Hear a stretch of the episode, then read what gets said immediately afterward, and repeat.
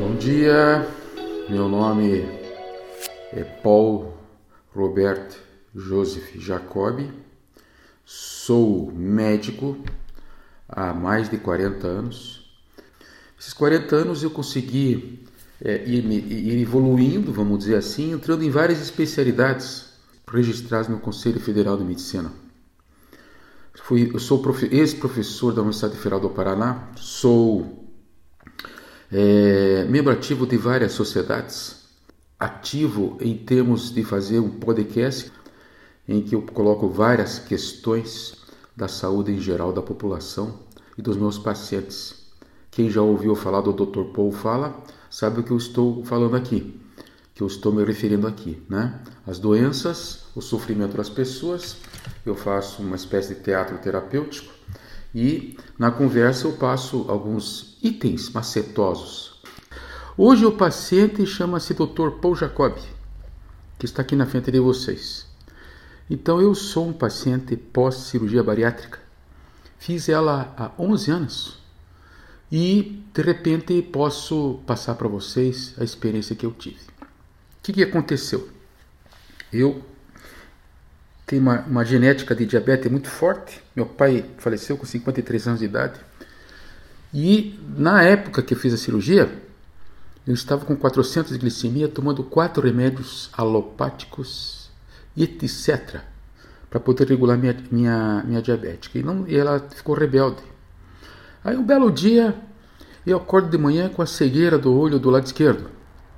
Corri para os competentes oftalmologistas e de repente chegou lá fizeram o diagnóstico de uma retinopatia com lesão de mácula já desprendendo a retina. Me disseram: o senhor vai ficar cego desse olho. Bom, fazer o que? Tem o outro, né? Sobrou. Deus fez para nós ter dois olhos. Tá, aí de repente tal tratamento aqui, injeção no olho lá, não preciso entrar em pormenores e tal. Dia seguinte, cego do olho direito. Meu Deus do céu, agora me ferrei, né? Eu vou ter que ter um, um, uma pessoa para ver meus exames lá de que eu faço exames de sangue na minha consulta, consultório. Tô ferrado. Você sabe que o homem é assim, né? Ele pode estar tá morrendo, mas ele está pensando no trabalho, né? É impressionante essa relação com os minerais Minerais do mundo. O mineral, ele pensa que se o projeto dele está bom agora ou se vai ficar melhor depois. Depois que vem a afetividade. Ainda bem que existe homem e mulher, né? Bom, então dentro dessa relação eu peguei e disse assim: Poxa vida, eu tentei de tudo. Eu sou um cara que faz exercício físico, cheguei aí meus 147 quilos. Os meus queridos pacientes sabem disso. Lutei muito muito. Alimentação, alimentação integral, etc. Bom, aí chegou no momento em que eu tive que decidir. E você sabe que naquela época, 10, 11 anos atrás, putz, o hospital, um dos hospitais aqui do Curitiba, fecharam as portas só para fazer cirurgia bariátrica. Eu fui atrás e eles disseram assim: se você não fizer cirurgia agora, o próximo lesão é do coração. Se é que você já não baqueou esse coração aí. E eu estava com uma lesão cardíaca, acredito? Acredita? estava com entupimento das coronárias. Então essa doença ela é um terror. Ela vai minando o cara lentamente, gradualmente. Imagine eu que sou médico e faço essas leituras, estava sendo vítima disso. Bom, tudo bem. Aí foi marcada a cirurgia, fiz a cirurgia, depois 45 dias tomando, é, 30 dias tomando suco, só suco, comi, mas eu levo muito a sério. Sabe por quê? porque eu vi a morte pela frente e não adianta. A hora que vocês veem a morte pela frente, filho, vocês se aprumam na hora. Ninguém quer morrer, ainda mais desse jeito aí. Quer dizer, tem gente que quer morrer, mas é, são momentos, né? Pensamentos súbitos. Aí eu peguei, olhei para os lados e tal, não sei o que, pós-cirúrgico, pós, pós-diabético. Pô, a minha glicemia foi para normal, foi para 150, assim, em questão de um mês. E, lógico, acompanhou tudo junto, né? Colesterol, triglicerídeos, lipídios, CPK, LDH, aqueles marcadores todos de coração. Bom, foi uma maravilha. Aí o colega falou assim: Pois é, você herdou uma lesão de cristalina. Você vai ter que fazer uma cirurgia de, de, para mudar, mudar o cristalino, porque você sujou tudo lá por dentro e ele fica sujo, você não vai enxergar mais. Foi fazer a cirurgia. espetacular. Você tem agora que fazer as injeções para colar essa retina lá no olho. Se eu não tivesse feito a bariátrica, provavelmente não ia colar mais, tá? Então fiz laser, nunca me esqueço que minha filha estava junto. Cada vez que era aplicado o laser, eu dava um pulinho. Adivinha quantos lasers foi feito no dia? 650. Mas menina, menino, quando você está no bico do corvo, meu amigo, sai da frente, porra. Quiser fazer 1.200, um de cada lado, faça. Você imagina, né? Minha filha do lado, ela disse: Meu Deus, como é que você aguentou isso tudo? Eu tenho que agradecer a Deus e que agradecer aos colegas médicos que são tão caceteados por alguns pacientes, estão lá, mesmo levando esses tapas no rosto, estão lá doando a vida deles para nós. Tá bom. Aí perdi 50 quilos, mas foi assim paulatinamente. É, também agradecer a Deus pra, pelo meu pós-operatório, que não teve infecção, que é um dos principais problemas, né? Vocês imaginem que vocês vão cortar um pedaço do seu intestino, tá? Um metro, metro e pouco, e vão tirar, no caso meu, tirar a vesícula biliar preventivamente, fizeram uma, uma, um corte no meio do estômago. Então são áreas da, que estão relacionadas com a tua imunidade e também com as tuas tristezas da parte emocional, tá? E os riscos, eles se acompanham né, quando você faz uma cirurgia dessa.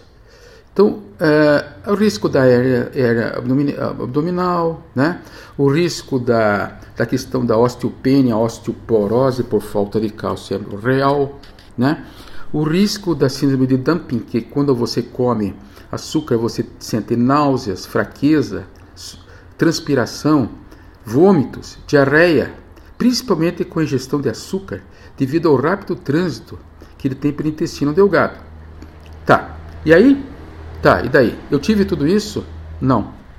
Por quê? Porque eu tive a dieta líquida, muito bem orientada, tá? Depois eu entrei na integralidade. Eu comecei a mastigar arroz integral. Então está bem escrito na literatura hoje que você tem que introduzir os cereais integrais na sua alimentação para fazer com que supere e todos esses efeitos colaterais que trazem. Né? E não, não, não, já não comia doce, não comi mais doce, gordura eu troquei por azeite de oliva e essas leguminosas e enfim, né? dá para substituir, né? Por quê? Vocês têm que focar tal da vitamina B12. Vitamina B12 vai deixando o cara lesado no cérebro. Vai deixando o, o, o cara, não, o paciente, né? Desculpe. Eu, no caso, né? Ele fica lesado no cérebro, ele fica fraco, ele fica com tendência a fazer neurites, neuropatias, né? Então, e essa vitamina B12, infelizmente, a grande fonte dela é de origem é, animal e de frutos do mar. Aí a vesícula biliar é geralmente é, é atacada. Você imagina se o, o, excelente colega que eu fui é, foi fazer a cirurgia, ele não tivesse tirado a vesícula. Depois fiquei pensando, pô, sou natureba, né? A gente que lida aqui com a medicina chinesa, tal, a vesícula é importantíssima, né? Vesícula e fígado, um é yang, outro é yin. Tá bom. E aí o que aconteceu? Mesmo assim, gente, depois da cirurgia, uma das complicações que eu tive foi fazer uma pancreatite. Só que a minha pancreatite demorou muito pouco tempo.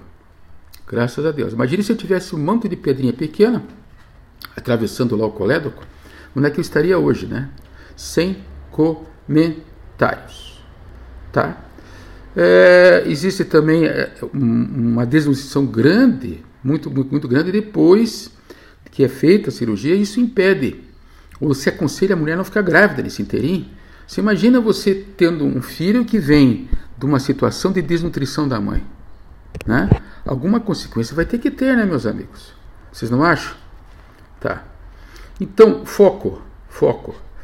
É, tem que repovoar esse intestino grosso depois de ter feito a cirurgia com lactobacilos, tá? Tem que entrar com, com, com alimentos integrais, como já falei. Tem que repor o cálcio, o zinco e outras vitaminas que não cabe aqui a gente falar, mas quando você vai consultar um médico, um nutrólogo, ele pode ter certeza que ele vai fazer isso. E é por resto da vida, viu, gente? Não fica lá passando no médico dizendo, ah, eu fiz exame, agora tá bom. Não esqueça. Vai lá e vai repondo. Tá? E tem que ver sempre essa coisa do intestino grosso.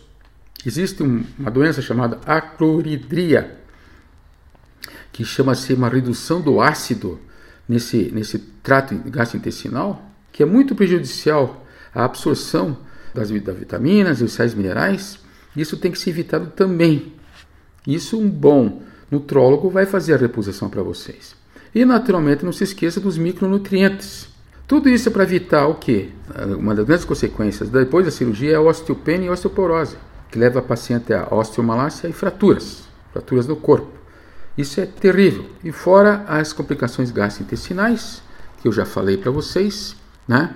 Mas o fato é o seguinte, que fizeram uma estatística e descobriram que no pós cirurgia bariátrica, eles conseguiram reduzir em quase 90% as mortes por comorbidades. Moral da história: quem puder perder peso, ou faça de maneira natural, ou, como eu estou recomendando para vocês, as complicações do pós-operatório chegam a 1 a 3% de óbito. Não é muito, pensando bem, com uma cirurgia como ela é, ela é desse jeito, não é muita coisa não. Então, voltando às complicações pós-cirurgia bariátrica, vou renomear para vocês aqui para vocês entenderem. Primeira, deficiência de vitamina B12, chega a 40% dos pacientes. Segundo, depressão, 24% deiscência de sutura. Sabe o que é isso? Os pontos que são feitos, eles caem. Por isso que eu, no meu caso, eu fiz a bariátrica via é, laparoscópica, né? Então não teve esse problema. Né? Gastrite, policistite, problemas de alimentação, má nutrição e desidratação. Então vocês vejam, cistite, policistite, uma coisa que ninguém imagina, né? Mas está aqui o bariátrico aí fazendo é, ficções urinárias de repetição. E mal eles sabem que isso é uma coisa muito importante na visão do tratamento do paciente. Existe uma deficiência de ferro que acaba gerando uma anemia. Essa anemia pode ser classificada depois. Existe uma deficiência de proteína que pode ser reposta por mix de aminoácidos, tá? que acho que fica até mais completo para a dinâmica do paciente como um todo, né? Enfim, gente, resumir para vocês é, o que eu faço. Estou agora, depois de um, 12 anos, agora depois da cirurgia, tá? E já enterrei dois irmãos, um pai e uma mãe, que não fizeram, tá? Aliás, um fez, mas não se cuidou. Saía por aí comendo costela, cerveja, escambau, achou que podia tudo.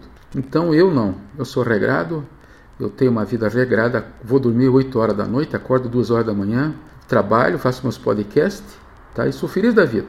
Sem longe dessas é, alimentares e faço muito exercício físico. Moral da história, até agora eu superei a minha genética. Então sou hoje um homem epigenético. E vocês também podem ser perfeitamente isso, se tiverem esse tipo de problema. Mas como está atingindo muito a população, vocês fiquem de olho isso tudo que eu falei, viu? Não imagine que essa cura vai vir de graça. Então, quem já ficou perto da cegueira e de outras questões, como eu falei para vocês, fique esperto, tá? Então, vou encerrar agora, né? E continuo essa conversa depois.